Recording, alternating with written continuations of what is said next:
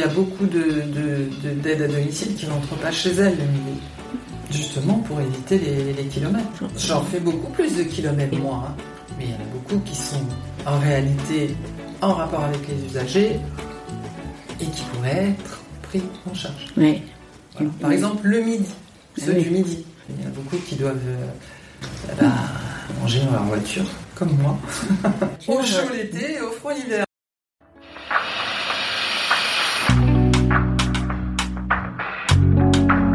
Je suis Claire Fleury et vous écoutez le dixième épisode de PLAF. PLAF, c'est le podcast dont l'objectif est de faire entendre et de combattre les discriminations dans l'emploi subies par les femmes dès l'approche de la cinquantaine. PLAF, c'est l'acronyme de Place aux femmes fortes. Alors, je démarre aujourd'hui la série de décembre que je voudrais consacrer aux salariés employés dans les services d'aide à domicile des personnes âgées. À ce sujet était une priorité pour moi, car c'est un secteur d'activité qui emploie beaucoup de femmes en reconversion de fin de carrière, et c'est un secteur qui cherche à recruter massivement. En plus, c'est un sujet en pleine actualité qui interroge les évolutions sociétales et démographiques et qui s'inscrit dans la série des prises de conscience post-Covid. Ça y est, on a compris qu'on ne peut pas se passer des métiers de la première ou de la seconde ligne. Et enfin, c'est un sujet qui est au centre de la question de la revalorisation des métiers féminisés. J'ai donc sollicité Sylvie, qui exerce le métier d'aide à domicile auprès de personnes âgées à Montélimar. Elle va nous parler de ses conditions de travail, de son salaire, de ses difficultés et de ses relations avec les usagers. J'ai trouvé ce témoignage passionnant, ceci d'autant plus que tôt ou tard, nous tous et toutes aurons besoin de l'aide de Sylvie ou de l'aide d'une de ses collègues pour nous-mêmes, un proche ou pour des parents. Il m'est vite apparu qu'il ne serait pas possible de traiter les questions qu'elle évoque en un seul épisode. Dans l'épisode d'aujourd'hui, on l'entendra nous décrire ses horaires, combien elle est rémunérée, combien lui sont remboursés ses frais de transport, et quand je pourrai, je vous donnerai des chiffres qui permettront de comparer sa situation à la situation moyenne des autres aides à domicile en France. Je vous laisse découvrir cet état des lieux alarmant. J'ai commencé par me demander combien de travailleuses sont concernées par ce métier et dans quel cadre plus général elles se situent. Alors, pour donner le contexte, il faut se représenter un énorme ensemble qu'on appelle les services de proximité, à savoir des secteurs où on est en face à face avec des bénéficiaires ou des clients. Eh bien, par exemple, le commerce, l'hôtellerie, l'éducation, la santé et ce qui nous préoccupe aujourd'hui, les services à la personne. Dans ce sous-ensemble des services à la personne, les bénéficiaires sont eux aussi multiples. Les enfants, les personnes en situation de handicap, les publics fragilisés et, enfin, les personnes âgées. Et si on se limite aux personnes âgées, il faut noter qu'elles sont prises en charge dès qu'elles en ont besoin, soit en établissement, donc les EHPAD, soit à domicile. Et pour finir, il faut savoir que les aides à domicile sont employées à 50% par des associations, 20% par les particuliers employeurs, 15% par des entreprises du secteur privé et le reste par des hôpitaux ou des communes. Alors tout ça, ça représente combien de salariés? Pour ce dont je voulais vous parler aujourd'hui, donc uniquement des aides à domicile auprès des personnes âgées, les chiffres que j'ai trouvés varient entre 500 à 600 000 personnes. En tout cas, et c'est ce qu'il faut avoir en tête, c'est que c'est la profession la plus dynamique du début du siècle et dont les perspectives d'embauche sont considérables. Bon, les raisons pour lesquelles il y aura beaucoup d'embauches sont connues et tout aussi graves les unes que les autres. Alors je vous les rappelle brièvement. Alors d'abord le vieillissement de la population dû à l'espérance de vie qui ne cesse de croître, mais une espérance de vie qui n'est pas forcément en bonne santé. Ensuite, l'arrivée à l'âge de la dépendance des baby boomers qui sont nés après la dernière guerre. Enfin, le désir de rester chez soi le plus longtemps possible. Et pour finir, la solitude qui frappe tout autant dans les villes que dans les campagnes. Donc tout ça, ça explique un besoin de recrutement massif. Alors j'ai choisi Sylvie parce qu'elle est un exemple tout à fait représentatif des salariés qui exercent dans cette activité. D'abord, point souligné, même si ça semble tellement évident, c'est une femme, comme 90% de ses collègues. Deuxièmement, elle n'est plus jeune, et c'est aussi une caractéristique de la profession, où la part des personnes de plus de 50 ans est passée de 32% en 2004 à 47% en 2015. Sylvie, comme beaucoup d'autres femmes dans cette profession, n'a pas de diplôme à faire valoir. Et enfin, elle exerce ce métier pour finir sa carrière, comme tant d'autres qui y viennent à la suite de licenciements dans l'industrie ou de reprise d'activité après avoir élevé des enfants. Une dernière précision, elle habite dans la Drôme, mais si elle avait habité la région parisienne, il y aurait une forte probabilité pour qu'elle soit d'origine étrangère. Donc Sylvie et moi, nous avons fait connaissance par téléphone le 25 mars 2020, quelques jours après le début du premier confinement.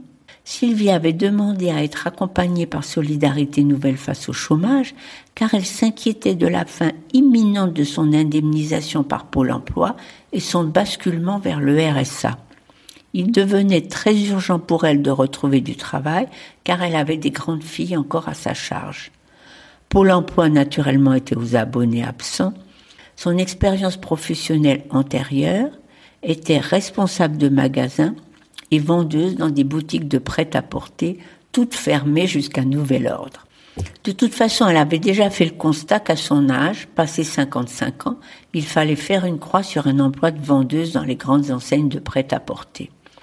C'est pas du tout le sujet du jour, mais je peux pas m'empêcher de faire une petite parenthèse sur le dogme qui impose des vendeuses minces et jeunes à une clientèle qui par définition est multitaille et multi-âge. Bon. Bon, je reviens à Sylvie. Donc, elle cherchait du travail en plein début de confinement. À SNC, on apprenait à être en relation avec nos accompagnés à distance, ce qu'on a fait dès qu'on a constitué notre binôme, Lisette et moi. En juillet 2020, après avoir exploré d'autres pistes qui n'ont pas abouti, Sylvie a accepté un emploi d'aide à domicile dans une grande association de Montélimar. Elle y travaille encore aujourd'hui et je la remercie beaucoup d'avoir accepté de nous parler de son travail. Bonjour Sylvie, est-ce que tu peux nous dire quel est le nom de la fonction que tu exerces? Moi, je parle de, l'aide à domicile, pas de l'auxiliaire de vie. Alors, est-ce que tu peux me faire la différence entre l'aide à domicile et l'auxiliaire eh ben, de vie L'aide à domicile, elle va s'occuper euh, que des choses extérieures, c'est-à-dire, bah, comme je t'ai dit, le ménage, la compagnie, les courses, euh, mm. l'administratif s'ils ont des problèmes administratifs, enfin, qu'ils n'arrivent pas à gérer. Et l'auxiliaire de vie, elle, elle va s'occuper de la partie physique, de la toilette, euh, l'installation de la personne si elle ne peut pas bouger, qu'elle est handicapée, enfin, dans un fauteuil, je veux dire. Alors là, ça commence très fort. Sylvie, ici, fait la différence entre aide à domicile et auxiliaire de vie. Cette différence semble clairement faite dans son association qui peut faire intervenir si besoin deux intervenantes au même domicile, voire trois, pour effectuer des tâches différentes, une sans qualification et une autre possédant le diplôme d'auxiliaire de vie. Mais quand on consulte le site de Pôle emploi sous l'onglet Service à la personne, focus sur les métiers du grand âge, on n'y trouve qu'un seul et unique métier désigné sous auxiliaire de vie sociale. Et quand on lit le contenu du métier, alors cela semble un flou artistique. Un premier paragraphe dit, dans le cadre de votre travail, vous accompagnerez ces personnes dans la réalisation des tâches de la vie quotidienne telles que le lever et le coucher, l'aide à la toilette ou encore l'aide à la préparation des repas. Et dans un second paragraphe, les missions ne correspondent pas à ce qui a été décrit dans le premier. Donc là, on parle de repassage, de courses, d'entretien du linge, des travaux ménagers, de la réalisation de démarches administratives et de participer à l'enrichissement de la vie sociale et de la personne accompagnée. Autrement dit, pour Pôle Emploi, il n'y a qu'un seul métier. Alors, est-ce qu'on peut en conclure que faute de personnes qualifiées, Des tâches comme le lever et le coucher et la toilette sont réalisées par des intervenantes à domicile, quel que soit le nom de leur fonction et de leur diplôme? Bon, je reviens à Sylvie. Est-ce que tu peux nous décrire une journée de travail? Euh, bah, Ça commence à 8 h du matin environ, plus ou moins. Euh, là, je me rends chez euh, un, usager. Oui. Où je connais, ou je connais pas. Là, bon, là, normalement, je suis censée l'avoir déjà connu, mais enfin l'avoir déjà rencontré. Sauf que des fois, c'est des gens que je connais pas. Donc là, je leur demande de quoi ils ont besoin. Voilà. Et à partir de là, ils me disent s'ils ont besoin de, de courses, de ménage, de, de rien des fois, juste de la compagnie. Mm. Mais bon, ça ils ne le disent pas, mais ils le font sentir. Mm-hmm. voilà. Et à partir de là, euh, je, leur, euh, je fais ce qu'ils ont besoin. Quoi. Alors, est-ce que tu interviens sur des durées qui sont en moyenne de combien de temps? Le, Moi, pour ma part, la plus longue pour l'instant, c'est deux heures. C'est deux heures. Et la plus courte? Une heure. Une heure. Une heure, c'est pour les repas, souvent, pour la préparation de repas. Et en moyenne, tu interviens chez combien de personnes chaque jour? En, trois quarts de temps, euh, je peux aller jusqu'à 5 par jour. Hmm. Dans le pire des cas, ce sera 6. D'accord. Et donc... en, règle générale, par rapport à mes horaires, c'est 5, le maximum. En général, tu fais 5. Et donc, tes horaires, ça va être de du matin. Donc... 8 heures, on va dire, jusqu'à 18 heures. Jusqu'à 18 heures. Donc, tu as une pause. Euh, de 3 quarts d'heure deux, trois quarts d'heure. Des fois plus, hein. c'est-à-dire que ça dépend des plannings, comment ils ont géré mhm. ça. Des fois, je peux avoir une pause de deux heures. Mhm. Et là, évidemment, j'ai pas cinq personnes dans la journée. Mais bon, euh, voilà, j'ai une pause de deux heures. Mhm. j'ai personne. On va revenir sur le problème de l'amplitude horaire qui est central. Mais pour l'instant, est-ce que tu peux nous dire si tu as un contrat de travail à temps partiel et si oui, pour combien d'heures? Moi, j'ai un contrat de 108 heures. Est-ce que ça correspondait à ton souhait, ces 108 heures? Parce que c'est un métier qui est difficile. De toute façon, tu pourrais pas faire plus. Non. Non. Je pourrais pas faire plus. Et puis, euh, j'ai aussi euh, une vie personnelle, donc une famille, des enfants, des parents, qu'il faut s'occuper de temps en temps, parce qu'eux-mêmes sont âgés, ils ont des problèmes. Mm. Bien sûr. Donc, il faut être aussi disponible pour pouvoir les aider. Alors donc, est-ce que tu travailles le week-end? Alors, le week-end, euh, pendant six mois de l'année, je travaillerai le samedi matin. D'accord. Mais en contrepartie, j'ai un jour dans la semaine. Oui. Mhm. Et après, bon, euh, on m'a rajouté sur le planning, on m'a dit qu'il euh, fallait travailler un samedi par mois. D'accord. Donc, Sylvie, comme la quasi-majorité des aides à domicile, travaille à temps partiel et son contrat est de 108 heures. Elle est dans la moyenne de ce qui est observé en France pour l'aide à domicile qui est d'environ 100 heures. On peut faire trois observations de ce qu'elle vient de dire. Premièrement, contrairement aux autres salariés d'autres secteurs, ce qui lui est payé, c'est uniquement le temps effectif, le temps présentiel au domicile du bénéficiaire les temps de récupération, de prise de contact avec les familles, de transmission, de concertation avec d'autres intervenantes n'est pas prise en compte. La deuxième observation est qu'elle ne pourrait pas faire plus compte tenu de la fatigue, du stress et de sa vie de famille bien remplie. Les contraintes physiques sont lourdes, tout autant que la confrontation à des pathologies compliquées et à la mort dans certains cas. L'aide à domicile, il faut le savoir, est le secteur professionnel dans lequel le taux d'accident du travail est le plus élevé de tous les secteurs, trois fois supérieur à la moyenne nationale. Enfin, Sylvie a de la chance car elle ne travaille qu'un samedi matin par mois, ce qui n'est pas le cas de nombreuses intervenantes à domicile qui travaillent le samedi et le dimanche occasionnellement. Mais elle nous dit qu'elle est absente de chez elle de 8h à 18h, ce qui nous amène au sujet épineux du planning et du remboursement des frais de transport. Pendant le déjeuner, tu es obligé d'attendre? Parce que euh, rentrer chez moi, ça occasionne des frais supplémentaires. Et, dès qu'il y a une pause, trois quarts d'heure, là, comme pour le midi, bah, tous les kilomètres sont à notre charge. Il faudrait qu'ils augmentent parce que 40 centimes euh, du kilomètre. Mm. Là-dedans, ça comprend l'usure de la voiture, Mm. les pneus, les freins, le moteur, s'il prend des kilomètres, et l'essence. Par exemple, sur une journée, euh, moi j'ai regardé, on va- euh, il y a les déplacements pour aller travailler, ça, la plupart des gens le payent. Ok. Tu veux dire le, de ton domicile au premier, au premier utilisateur, au Voilà. premier bénéficiaire, ça c'est pas remboursé. Non, De ton Voilà. domicile au premier bénéficiaire, c'est pas remboursé, comme, Voilà. comme, Comme- tout salarié. voilà. D'accord. C'est- normal. D'accord. Et le dernier non plus. Et le retour non plus. Le retour non plus. D'accord. Quelquefois, c'est vrai que je peux être à- Assez loin. assez loin de chez moi, par exemple à 20 km. Et ben là, c'est 20 km Je pour moi. Et, Et- et pour éviter les frais, souvent, les gens ne rentrent pas le midi. Mm.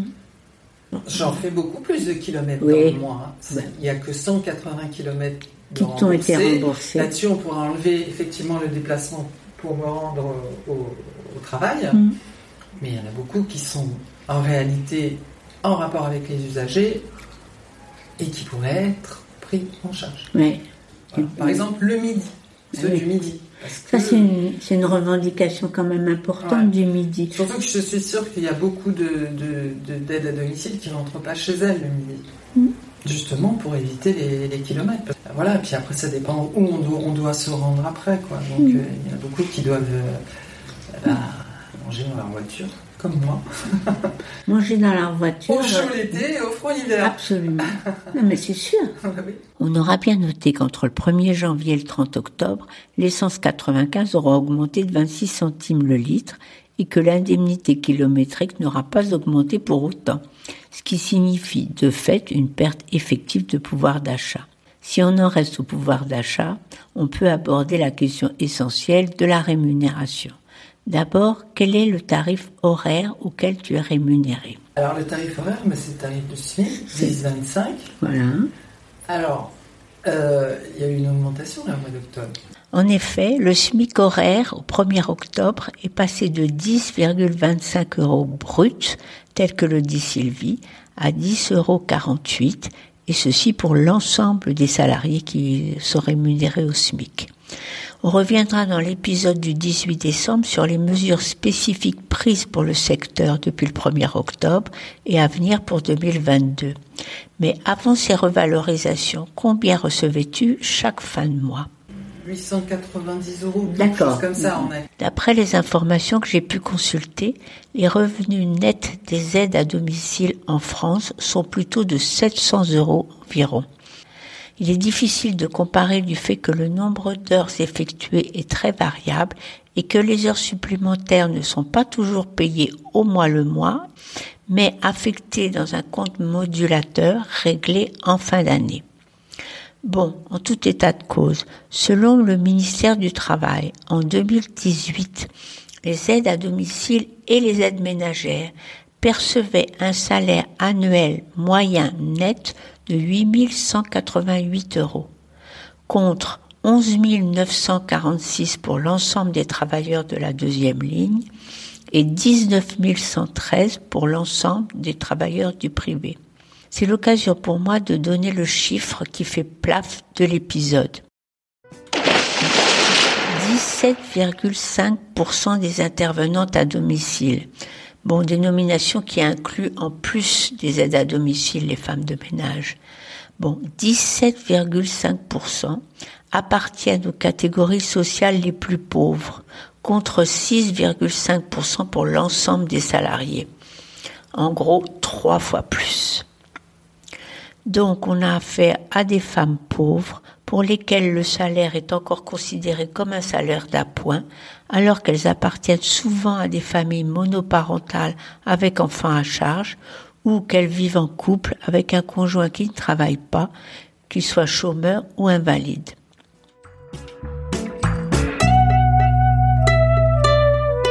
Pour en terminer, dans cette conversation, nous avons encore évoqué avec Sylvie deux autres compléments à ses revenus.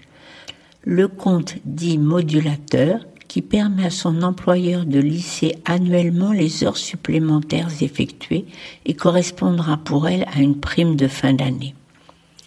Et la prime d'activité qu'elle perçoit de la caisse des allocations familiales.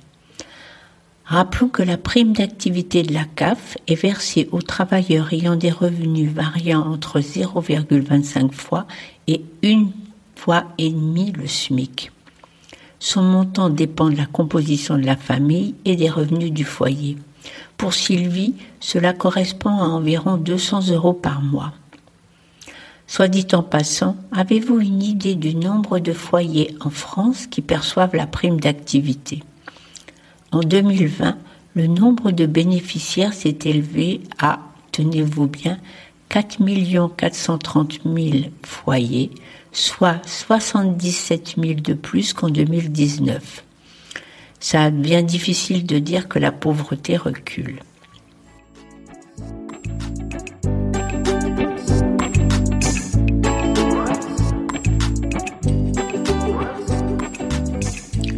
Bon, nous voilà arrivés à la fin de ce premier épisode consacré à la réalité de la situation d'une aide à domicile auprès de personnes âgées. Pour résumer, je pourrais dire qu'il s'agit d'un salaire au SMIC correspondant à un temps partiel pour une amplitude journalière et hebdomadaire ne correspondant pas du tout à un temps partiel. Je suis loin d'avoir épuisé le sujet que je vous propose de reprendre dans le prochain épisode en passant à la loupe cette fois les perspectives de cette profession. Alors merci de vous être accroché si vous êtes parvenu à la fin de l'épisode. Merci de me donner des étoiles. Merci de me faire connaître à votre réseau merci de vos commentaires. Et à très bientôt pour terminer l'année en beauté le 18 décembre prochain.